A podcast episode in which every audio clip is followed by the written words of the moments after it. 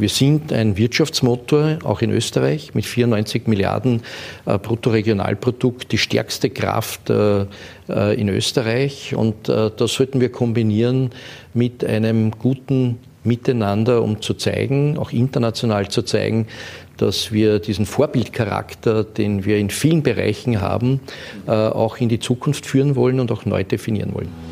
Zeitgespräche mit Gerhard Schmidt. Ein Austausch über Politik, Kunst, Kultur und Wirtschaft zu aktuellen Themen. Zeit für Gespräche, Zeit für Antworten auf Augenhöhe.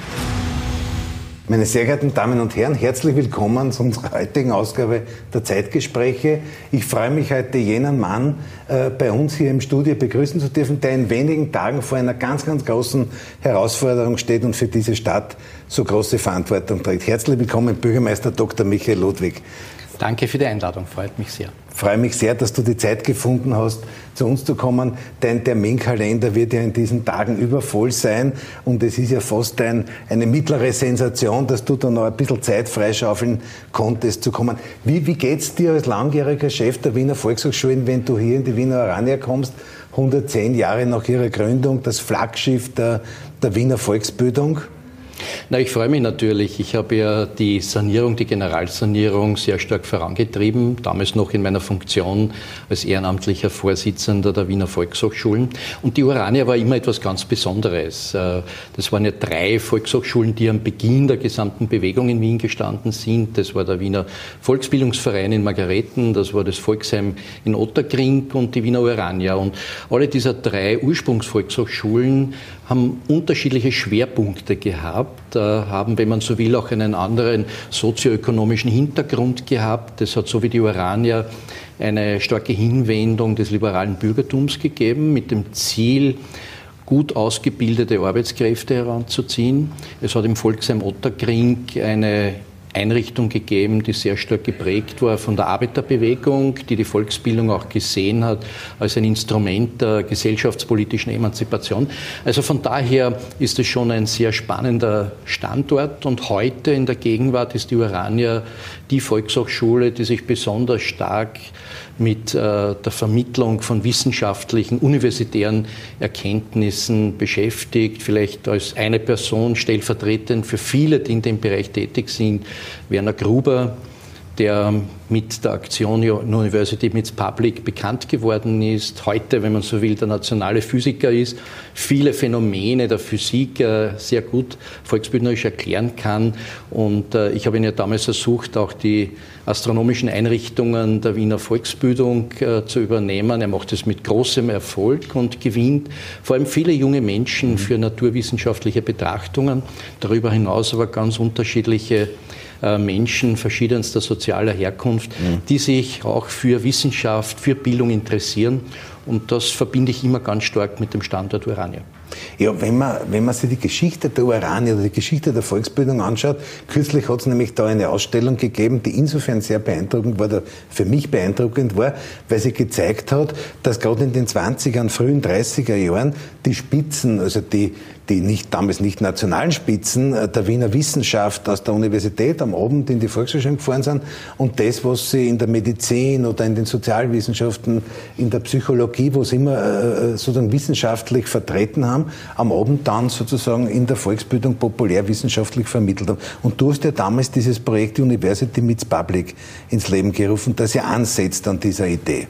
Nein, das hat zwei Hauptgründe gehabt, meiner Meinung nach. Der eine Grund war, dass ich die Volksbildung, und der Begriff ist mir nach wie vor sehr sympathisch, sich als eine Bewegung empfunden hat, die fortschrittsorientiert war. Und das kommt ja in der Architektur dieses Gebäudes hier in der Urania sehr gut zum Ausdruck. Das ist ja errichtet worden von dem italienisch-slowenisch-österreichischen Architekten Max Fabiani, der mit dem Gebäude der Urania äh, so ein Dampfschiff symbolisieren wollte. Mhm. Etwas, was mhm. damals ein technologischer mhm. Fortschritt mhm. bedeutet mhm. hat. Und wenn man auf der anderen Straßenseite steht und sich das Gebäude betrachtet, dann assoziiert man das durchaus auch mit dieser technologischen mhm. Einrichtung des Dampfschiffes. Und es war auch der Schlusspunkt der Ringstraßenverbauung. Es war das letzte wichtige Gebäude, das 1910 dann übergeben worden ist äh, und hat auch die beiden Bezirke Innere Stadt, Leopoldstadt miteinander verbunden und ist von daher auch ein wichtiger architektonischer Dreh- und Angelpunkt hier in unserer Stadt.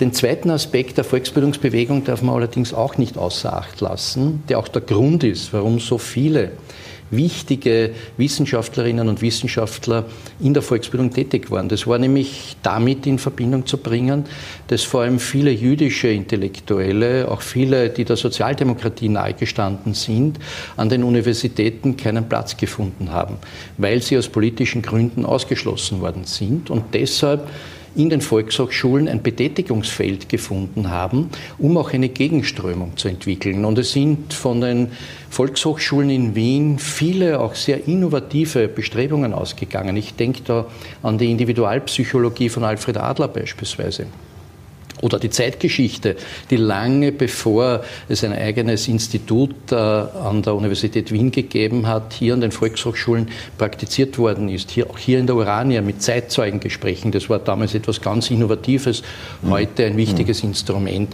äh, der mhm. Geschichtsforschung. Also von daher hat es durchaus einen sehr positiven Effekt gehabt, aber durchaus auch den äh, Effekt, dass es in den traditionellen Einrichtungen der Gesellschaft nicht möglich war, Wissen Wissenschaft zu treiben, fortschrittliche Gedanken zu äußern und dass es hier, wenn man so will, eine Parallelgesellschaft gegeben hat, mhm. die interessiert war an Aufklärung, mhm. durchaus mhm. gegen ein reaktionäres Modell, mhm. das es damals in Österreich gegeben hat. Später leider dann auch von zwei Faschismen, äh, die Österreich geprägt haben, durchaus auch im Widerstand gegen diese Faschismen äh, tätig war. Von mhm. daher hat die Volksbildung eine große Bedeutung und die Urania ist ein sichtbares Zeichen dieser Volksbildungsbewegung. Ja, das zeigt ja, das zeigt ja sehr deutlich, äh, wie wichtig, wie wichtig es ist, sozusagen in die Volksbildung und in die Erwachsenenbildung zu investieren, weil ja durchaus sozusagen auch pädagogische Entwicklungen von hier ausgehen können. Ne? Absolut. Und äh, ich habe mich immer sehr bemüht, äh, dass wir das Erfolgsmodell, das es in Wien gibt, nämlich einen sehr niedrigschwelligen, breiten Zugang auch zu Weiterbildungseinrichtungen, äh, dass wir das auch aus ausweiten und auch auf andere Bundesländer. Und es ist mir dann gelungen, äh, auch mit der zuständigen Bundesministerin damals auch ein Konzept zu entwickeln, dass es eine spezielle Förderung für Erwachsenenbildung mhm. in allen Bundesländern in Österreich gegeben hat. Und äh, ich sehe ja immer zwei ganz wichtige Strömungen Strömungen in der Erwachsenenbildung. Das eine ist die berufliche Qualifizierung, um die Menschen vorzubereiten, auch auf das äh, Arbeitsleben, auf die Berufswelt. Das zweite ist aber, dass die Erwachsenenbildung auch die Aufgabe hat, den Menschen in die Lage zu versetzen, in einer Demokratie als emanzipatorisches Wesen mitzugestalten, mitzuwirken. Mhm. Und beides muss es geben. Es muss äh, die berufliche Qualifikation geben, es muss aber auch diesen Aspekt des Demokratiepolitischen geben, dass es durchaus im Sinne der Aufklärung möglich ist, den Menschen äh, auch in die Lage zu versetzen, in der Gesellschaft seinen Stellenwert zu finden, sich zu emanzipieren, insbesondere jene, die in der Erstausbildung diese Möglichkeit nicht mhm. gehabt haben. Und man darf nicht übersehen, mhm. es gibt nach wie vor große Ungerechtigkeiten auch im mhm. Bildungssystem. System. Und es ist unsere Aufgabe in der Sozialdemokratie, gegen diese Ungerechtigkeiten aufzutreten. Also ich glaube, dass es ganz wichtig ist, auch die Allgemeinbildung äh, ganz stark zu fokussieren. Und ich denke, wir beide sind Anhänger eines humanistischen Bildungsbegriffs. Und äh, als Anhänger eines humanistischen Bildungsbegriffs muss man natürlich die Breite auch sehen, die Sprachen, die naturwissenschaftlichen Kenntnisse, das historische Wissen, das geografische Wissen. Das ist für mich auch äh, genauso wichtig wie später dann das unverzichtbare äh, berufspädagogische oder das, das Wissen, das zur Qualifikation führt. Völlig richtig. Äh, es ist ja auch das breit gefächerte Angebot an den Wiener Volkshochschulen, für das sie stehen, um die Menschen auch abzuholen, dort, wo sie ihre Interessenslagen haben und über das Qualifizierungselement hinausgehend den Menschen auch Perspektiven zu eröffnen im ja. Bereich äh, der musischen Ausbildung zum Beispiel, ja. der Sprachen hast du zu Recht äh, ja. erwähnt, durchaus auch in der Auseinandersetzung, welche körperlichen Fähigkeiten man entwickeln kann. Wenn ich nur daran denke, dass wir im Unterschied zu Fitnesscentern den Menschen auch bei unseren äh, Kreativgymnastikkursen als Ganzheit erleben und auch da völlig neue Zugänge erschließen, auch für Menschen, die jetzt in einem gewinnorientierten Fitnesscenter nicht diese ja. Möglichkeit vorfinden. Also da versuchen wir doch mit unserem emanzipatorischen Anspruch in der Volksbildung auch ganz neue Wege zu gehen. Und es darf auch viel Freude bereiten, weil Lernen soll ja Freude bereiten. Richtig. Und Sport und so weiter ist ja auch oft mit, mit Freude und mit Spaß. Da hat sich ja, glaube ich, in der Schule ja. viel geändert. Ja. Da ist noch viel zu machen, keine Frage, aber es hat sich viel geändert. Ich glaube, dass die Lehrerinnen und Lehrer heute eine ganz andere Vorstellung haben von Bildung, die sie vermitteln, mhm. dass es auch in den Schulen ganz andere Formen gibt, äh, Bildung zu vermitteln.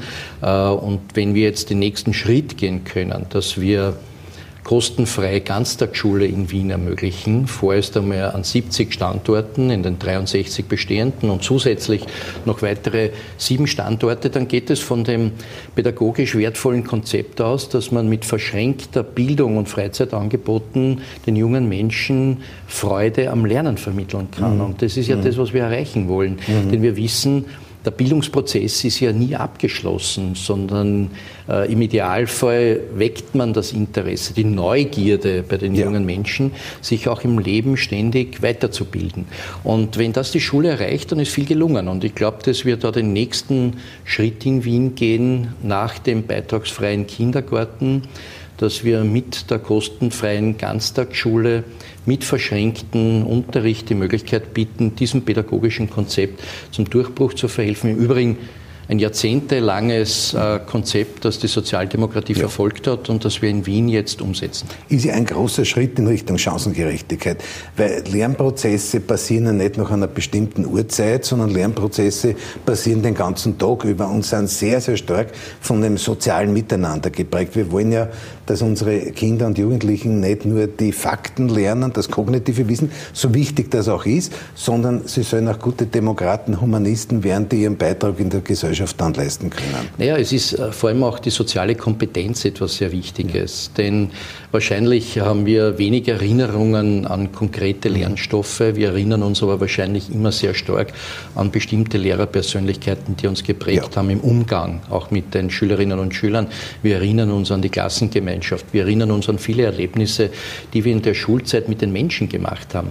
Und das ist ja auch das Besondere, das man mitnehmen soll in der Schule, neben der inhaltlichen Kompetenz, dass dass man vor allem auch die soziale Kompetenz vermittelt bekommen. Und das ist für die Weiterentwicklung ja. der Demokratie ja. Sicher von zentraler Bedeutung. Ganz, ganz wichtig, ganz, ganz wichtig. Lieber Herr Bürgermeister, du hast jetzt zwei Dinge angesprochen. Du hast die soziale Kompetenz angesprochen und ein bisschen vorher die Naturwissenschaften.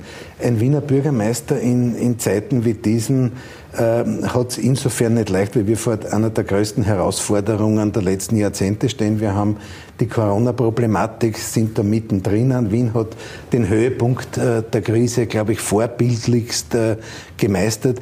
Wie geht es dir als Bürgermeister jetzt äh, mit der Krisensituation? Naja, ich möchte es vielleicht unterteilen in zwei Bereiche. Das eine war die Anfangsphase, die uns natürlich bis jetzt beschäftigt. Wie können wir den Menschen die Gesundheit bewahren. Was können wir tun, damit möglichst wenig Menschen infiziert sind? Und wenn sich Menschen infizieren, dass wir sie gesundheitspolitisch, pflegerisch so gut betreuen, dass sie einen möglichst äh, geringen Verlauf haben.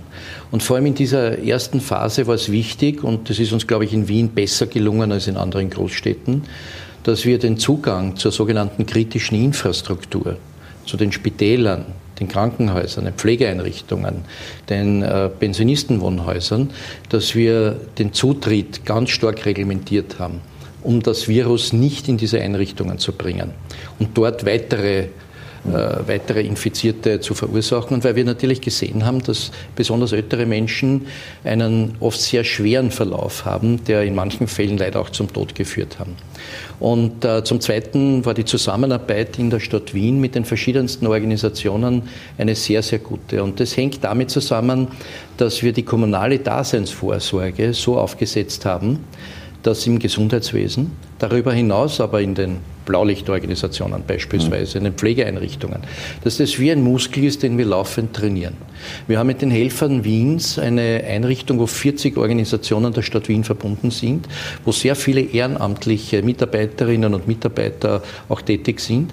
Und wir haben in kurzer Zeit oft äh, in Minuten und Stunden Arbeit große Projekte auf die Beine gestellt. Wenn ich nur daran denke, dass wir in der Messe Wien für mehr als 800 Personen sofort eine Notfallseinrichtung geschaffen haben, wo wir vor allem äh, sicherstellen wollten, dass die Kapazitäten der Spitäler nicht überschritten werden. Das gelingt nur dann, wenn dieses Miteinander laufend gut eingeübt wird, wie das in Wien der Fall ist.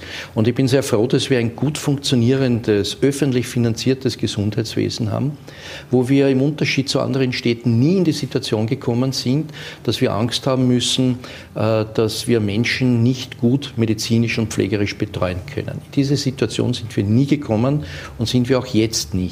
Und wenn wir sehen, dass im Herbst jetzt die Zahlen äh, steigen, dann sehen wir, dass die Infizierten, die im Spital sind, die auf Intensivstationen sind, dass die relativ stabil bleibt. Das heißt, wir haben viele Infizierte, die einen sehr milden Verlauf haben. Und deshalb beunruhigen uns diese steigenden Zahlen nicht, solange wir sicherstellen können, dass wir infizierte Personen gut betreuen können. Und das ist in Wien gegeben. Aber Wien hat auch viel getestet. Ja, das ist äh, ganz ein wichtiger Schritt, der dazu geführt hat, dass wir sehr schnell Menschen die wir durch die Testungen mhm. erkannt als, haben als Infizierte in Quarantäne gebracht mhm. haben mhm. und sie vor allem äh, aus dem Prozess herausziehen konnten, damit sie nicht andere wieder anstecken. Also das war wichtig, hat phasenweise dazu geführt, dass wir in Wien im Vergleich mit anderen Bundesländern mehr Infizierte gehabt haben. Aber es war wichtig, weil wir ja nicht für die Statistik arbeiten, sondern für die Menschen in unserer Stadt. Mhm. Und wir haben damit sichergestellt, dass sich das Virus nicht weiter verbreitet. Und ein anderer anderer wesentlicher Punkt war gerade am Beginn, dass wir in guter Zusammenarbeit äh, mit der Ärztekammer mit der Telefonnummer 1450 sichergestellt haben, dass Personen, die den Eindruck gehabt haben, dass sie sich infiziert haben, nicht in die Spitäler gegangen sind und dort andere angesteckt mhm. haben. Das war in Italien beispielsweise am Beginn ein großes Problem, sondern dass wir gut geschultes Personal in die Haushalte geschickt haben, wo die Menschen dann in ihren Wohnungen mhm. betreut worden sind. So haben wir die Infektionskette mhm. unterbrechen können. Und da war die Zusammenarbeit zwischen der Stadt Wien und der Ärztekammer und den medizinischen Einrichtungen der Stadt wirklich sehr, sehr eng, sehr, sehr gut. Die Zusammenarbeit äh, mit dem Präsidenten Seckeresch, äh, mit dem Vizepräsidenten Steinhardt, der für die niedergelassenen mhm. Ärzte gearbeitet hat, hat wunderbar funktioniert.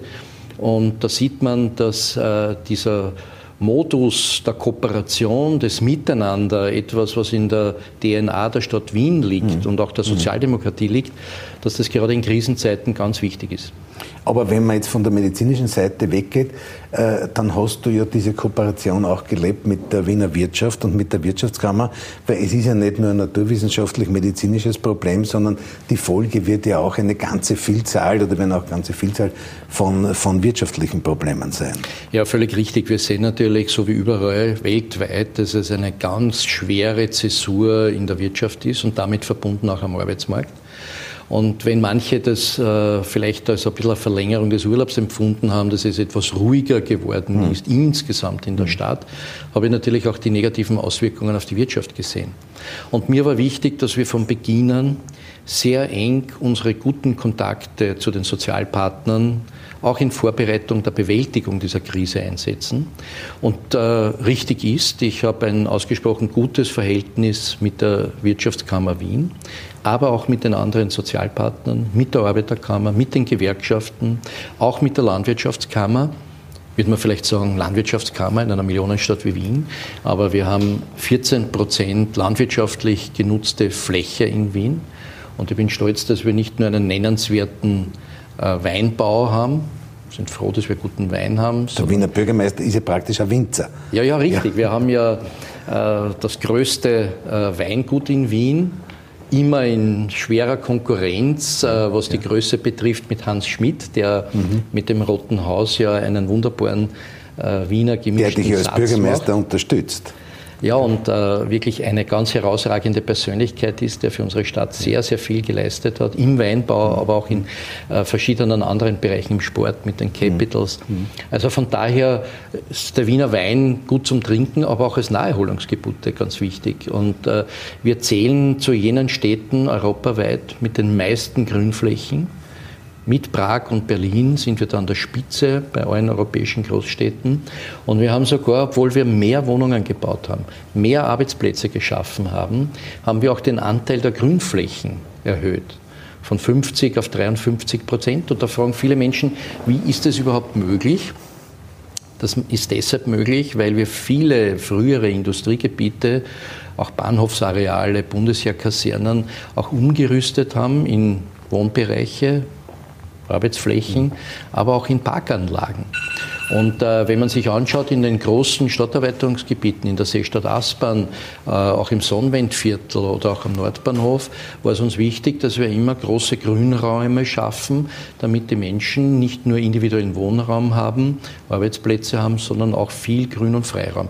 Das entspricht im Übrigen auch der Tradition des Roten Wien der Ersten Republik wo große Flächen genutzt worden sind für Gemeindebauten, allerdings mehr als diese Wohnflächen immer im Regelfall auch für Grünland vorgesehen worden ist. Die, die Naturverbundenheit des Roten Wien war ja sprichwörtlich. Ja, ja Naturfreunde ja. waren ja eine Bewegung, ja. Äh, die diese, diesen Wunsch der urbanen Bevölkerung auch nach Grünraum, nach Wandern, nach körperlicher Betätigung in frischer Luft besonders gefördert haben.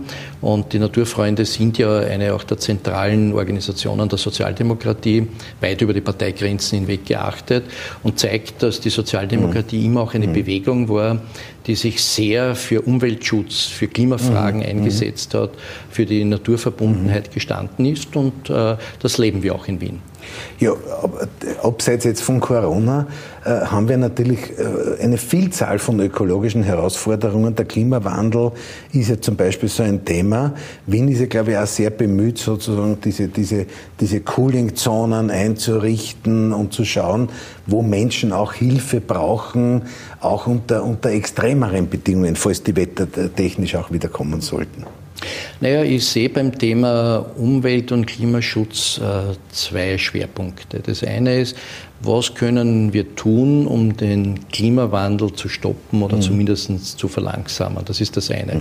Und das zweite ist, was können wir tun, um im Zuge dieses Klimawandels, den es ja tatsächlich gibt, äh, den Menschen ein angenehmes Umfeld zu ermöglichen. Das sind zwei große Aufgaben, denen wir uns stellen, nicht erst jetzt, sondern schon seit längerer Zeit. Ich möchte nur daran erinnern, dass auch mein Amtsvorgänger Dr. Michael Häupl als Umweltstadtrat schon unter der Überschrift der Umweltmusterstadt viele Akzente gesetzt hat.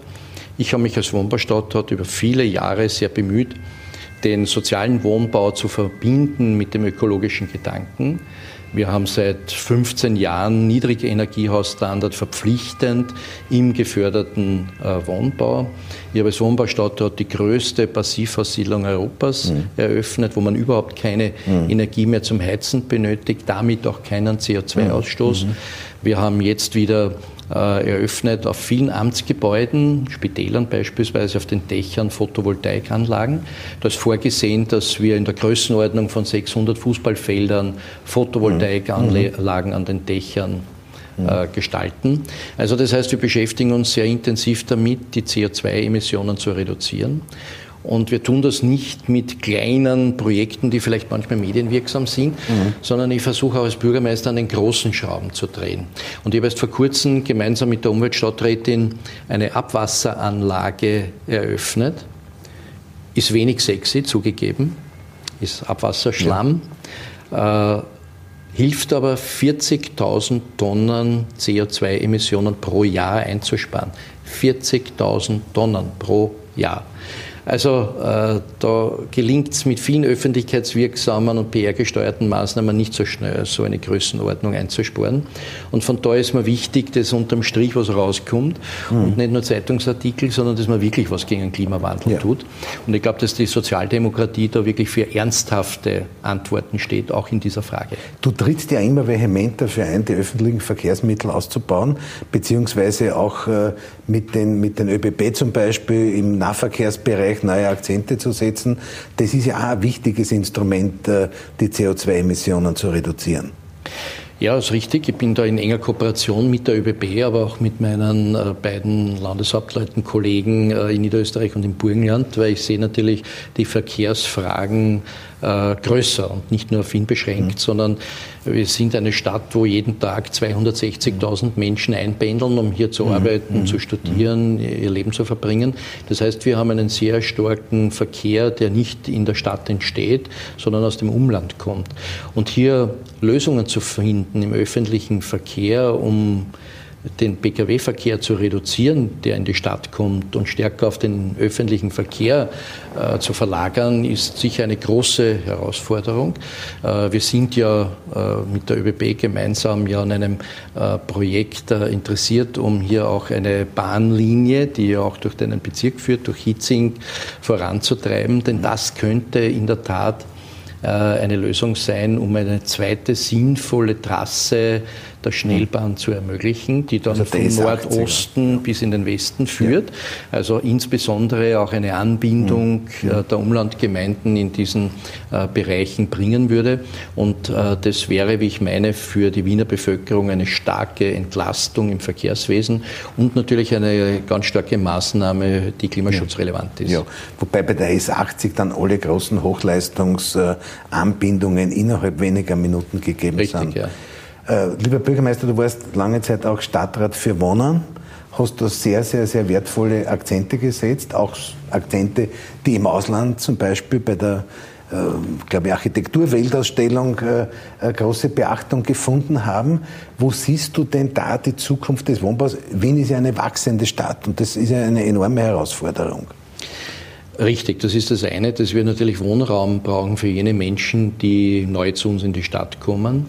Äh, wir haben seit einigen Jahren auch äh, ein Bevölkerungsplus, das aus der Stadt selbst kommt, also mehr Geburten als Todesfälle.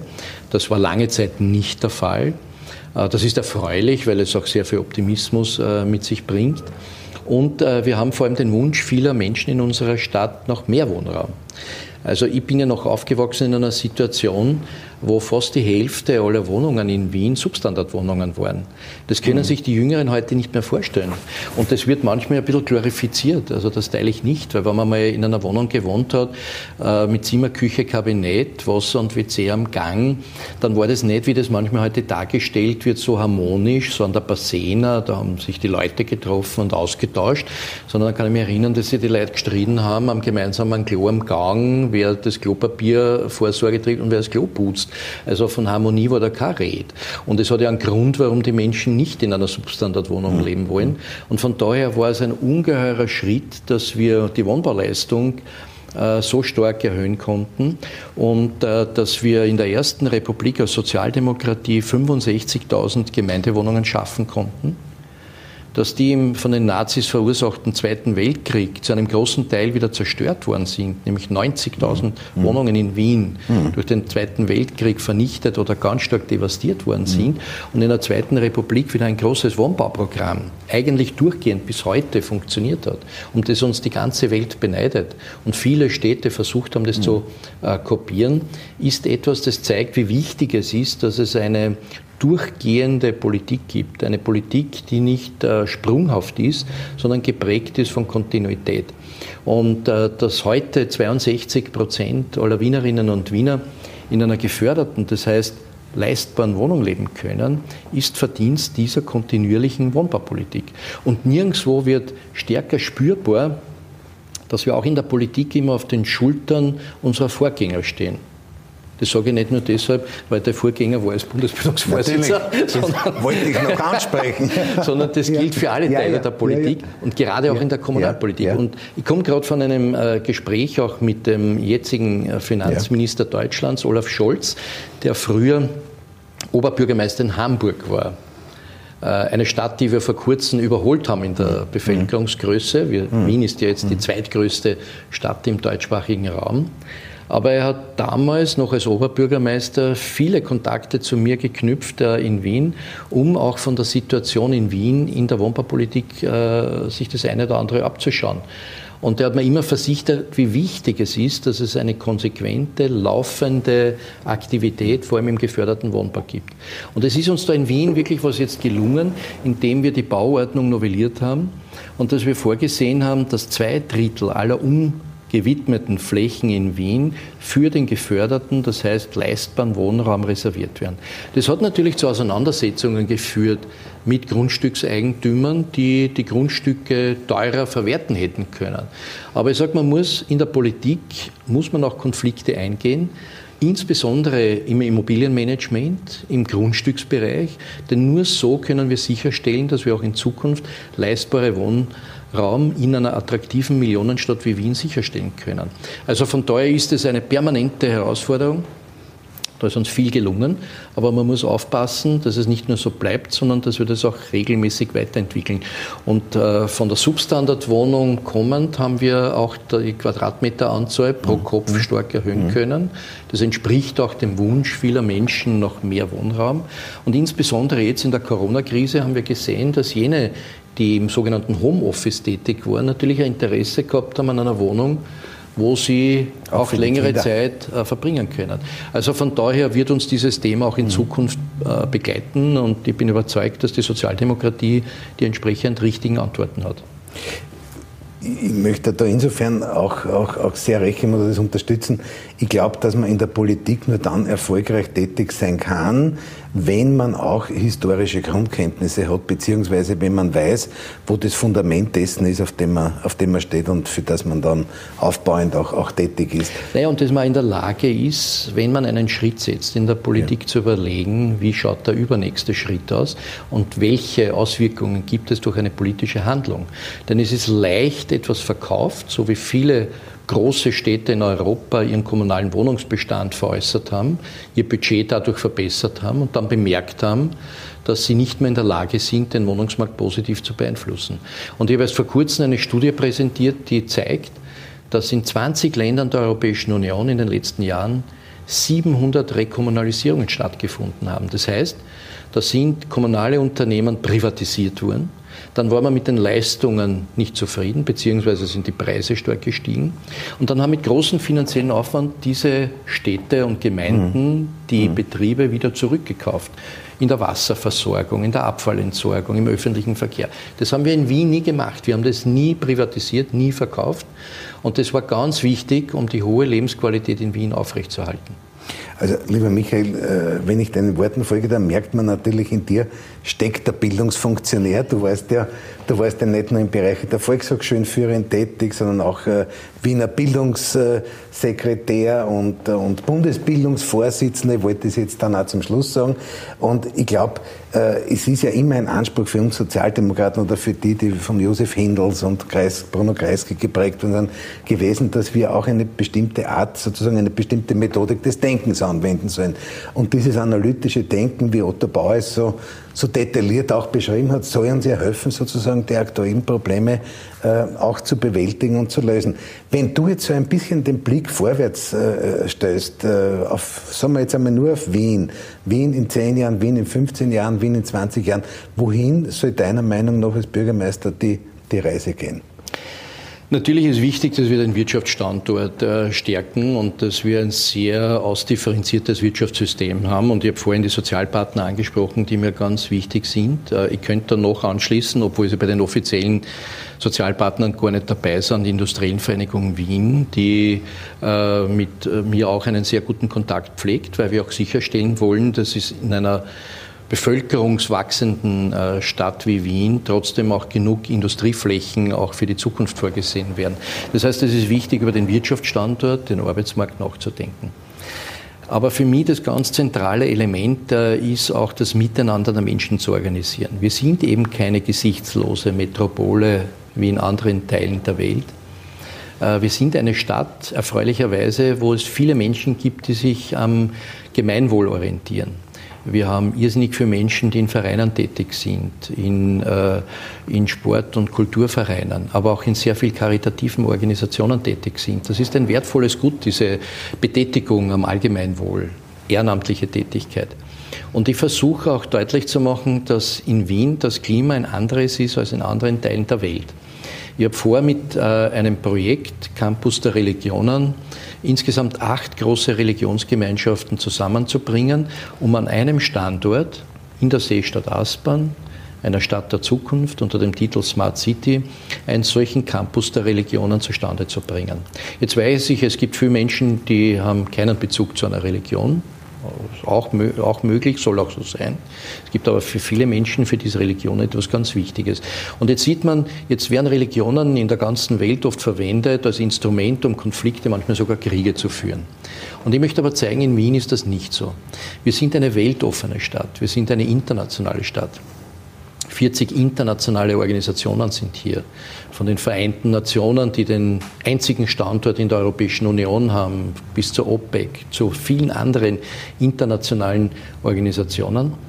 Und äh, ich möchte zeigen, dass jene äh, Einrichtungen, die oft missbraucht werden, um Konflikte zu führen, in Wien nicht nebeneinander, sondern miteinander leben.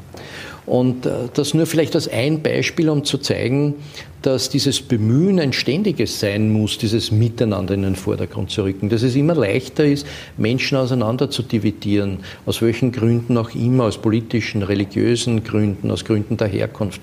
Das sollte aber nicht unser Bestreben sein, sondern mein Ziel ist es, äh, Menschen zusammenzuführen. Das ist schwieriger, vielleicht so wie Albert Camus das genannt hat, äh, muss man sich Sisyphus als einen glücklichen Menschen vorstellen. Es ist, äh, wenn man so will, oft auch der Weg das Ziel, so wie Bernstein das gesagt hat. Aber es ist ganz wichtig und auch in dieser Arbeit bei dem Campus der Religionen habe ich bemerkt, dass viele, die in Religionsgemeinschaften oft sich nur auf ihre Einrichtung konzentriert haben, im Zuge des Arbeitens an diesem gemeinsamen Projekt das Miteinander stärker in den Vordergrund rücken und gar nicht auf die Idee kämen, dass sie gegen eine andere Religionsgemeinschaft Stimmung machen. Und es sind viele äh, konkrete Projekte da hervorgegangen. Ein, dass ein Imam gemeinsam mit einem Rabbi Schulklassen besucht und mit einem katholischen Priester, um gegen Antisemitismus, gegen Rassismus aufzutreten. Äh, das bietet die Möglichkeit, ganz unterschiedliche Zielgruppen zu gewinnen für ein Miteinander. Und äh, ich weiß, es ist eine schwierige Aufgabe, aber dieser Aufgabe möchte ich mich stellen, denn äh, wenn man dieses Miteinander in den Vordergrund rückt, dann ist es auch leichter, wirtschaftliche und gesellschaftspolitische Herausforderungen zu lösen. Und ich bin überzeugt, dass uns das gelingen wird. Wir sind ein Wirtschaftsmotor, auch in Österreich, mit 94 Milliarden äh, Bruttoregionalprodukt, die stärkste Kraft äh, in Österreich. Und das sollten wir kombinieren mit einem guten Miteinander, um zu zeigen, auch international zu zeigen, dass wir diesen Vorbildcharakter, den wir in vielen Bereichen mhm. haben, mhm. Äh, auch in die Zukunft führen wollen und auch neu definieren wollen. Glaube, die Religionsgemeinschaften spielen für dieses Miteinander eine ganz, ganz wichtige und zentrale Rolle. Und ich glaube, dass Wien da auch sehr, sehr typisch ist. Es gibt viele, du hast das angesprochen, es gibt viele Städte auch in Europa, wo es undenkbar ist, dass man gemeinsame Veranstaltungen macht, dass es runde Tische gibt, wo, wo alle Religionsgemeinschaften eingeladen werden, Platz zu nehmen. Und dieses Miteinander zeichnet ja die Qualität dieser, dieser Stadt aus. Lieber Herr Bürgermeister, ich möchte mich erstens einmal sehr, sehr herzlich bedanken, dass du dir Zeit genommen hast, heute da in die Zeitgespräche zu kommen. Äh, es war ein, ein höchst informatives Gespräch. Ich wünsche dir von ganzem Herzen für das, was in den nächsten Tagen auf dich und auf uns zukommt, alles, alles Gute, äh, viel Kraft, einen guten 11. Oktober und ich bin bin mir da ziemlich sicher, dass das auch ein guter 11. Oktober werden wird.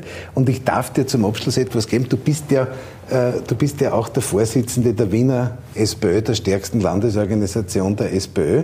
Und äh, ich habe die Ehre, äh, der Bezirksorganisation Hitzing, äh, äh, da als Vorsitzender dienen zu dürfen. Und wir haben am Dach der Bezirksorganisation oben von einer leider verstorbenen Mitarbeiterin ausgehend damals äh, zwölf Bienenstöcke stehen, wo mit einem großartigen Imker genfrei zertifizierter, biozertifizierter Qualitätshonig äh, also erstellt wird oder die Bienen, vielleicht hunderttausende fleißige Bienen diesen, diesen Honig produzieren.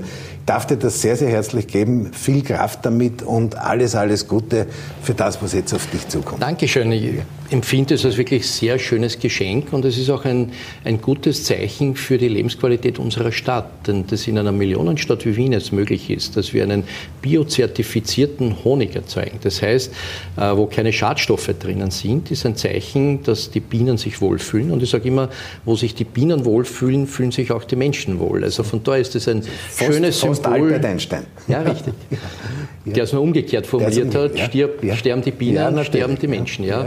Und Und bei uns ist es umgekehrt. Ja. Da leben die Bienen sehr ja. gut, fühlen sich wohl und äh, auch die Menschen. Und das ist ein schönes Symbol der hohen Lebensqualität unserer Stadt. Dankeschön.